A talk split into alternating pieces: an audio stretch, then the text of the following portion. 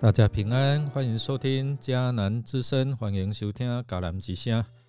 我是尤伯牧师。今天四月五号，我们要分享的是精挑细选。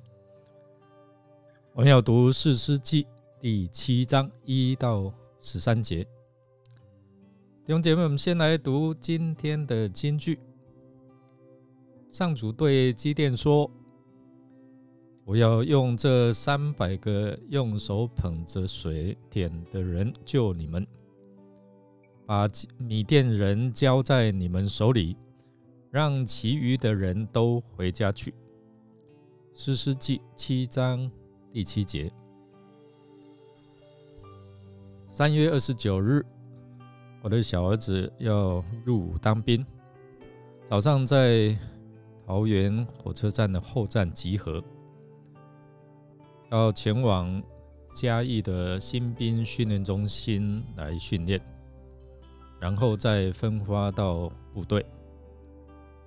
虽然兵役短短的四个月，但是要遵守军中的纪律和一切的规定。记得三十六年前，我进入在南部凤山的魏武营新训中心。经过两个月的新兵训练之后，在分发的日子，首先会有一些特殊的单位，他们的长官会先到中心来挑选他们要的士兵，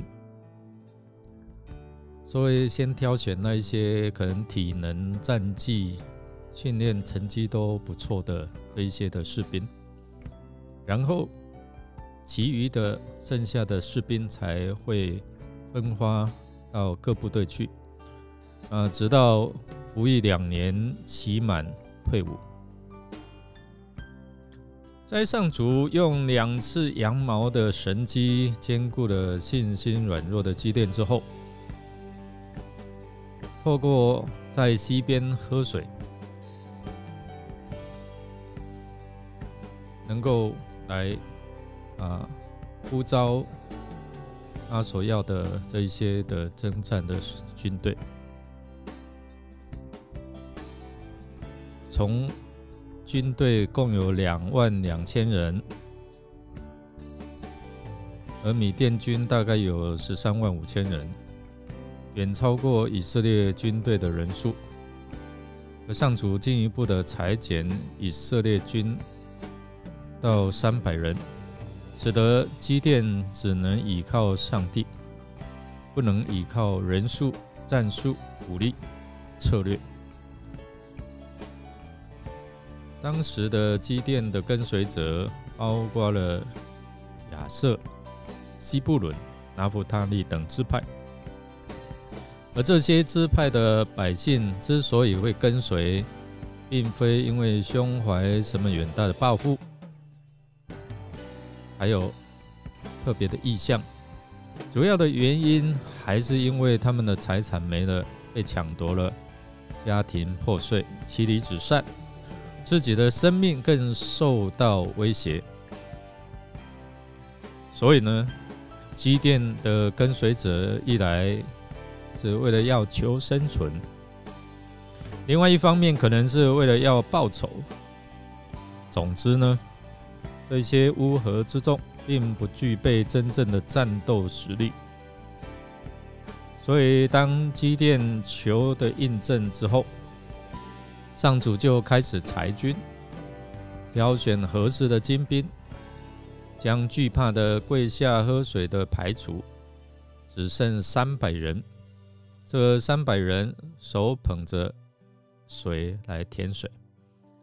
这样的人比较具有警觉性与敌情观念，在喝水的时候仍注意周遭的状况。上主使信靠他的人得胜，不在于人数的多寡。基甸和他的三百勇士是何等的有信心！原来上主已使敌人惧怕。这三百的人，他们能够在这样的一个啊被挑选的过程当中，上帝调整他们的性命。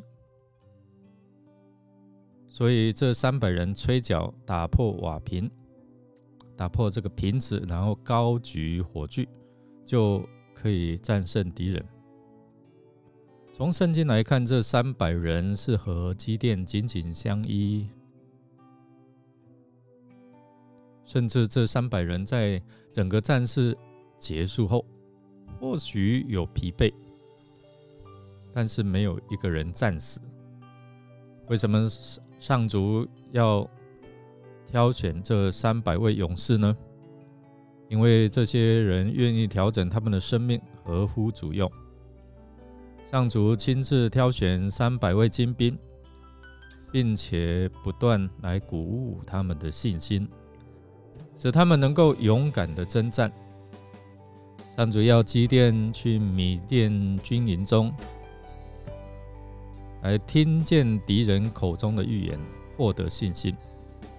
基甸见到敌营，就听见一人将他所做的梦告诉同伴，说：“我做了一个梦，梦见一个大麦饼滚入米店营中，到了帐幕，将帐幕撞倒，帐幕就翻转倾覆了。”哎，那个同伴就说：“这不是别的，他还会解梦，乃是以色列人约阿斯的儿子基甸的刀。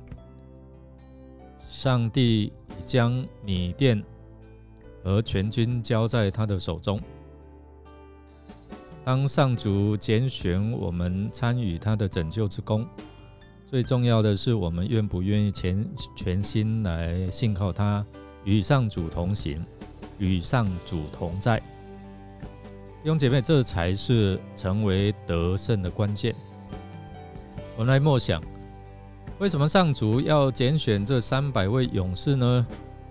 作为上主所拣选的精兵，我们要在哪些领域尽心尽力呢？让我们一起来祷告，引导我们生命道路的主啊！感谢你教导我们，使我们在征战当中知道决定胜败的关键不在于人数多寡、武器装备多么精良，而是在于有没有你的呼召，有没有你的同在。求你赐给我们刚强壮胆及智慧的心智，相信你必为我们征战。我们依靠你，必能战胜仇敌。我们将祷告，是奉靠主耶稣基督的圣名求，阿门。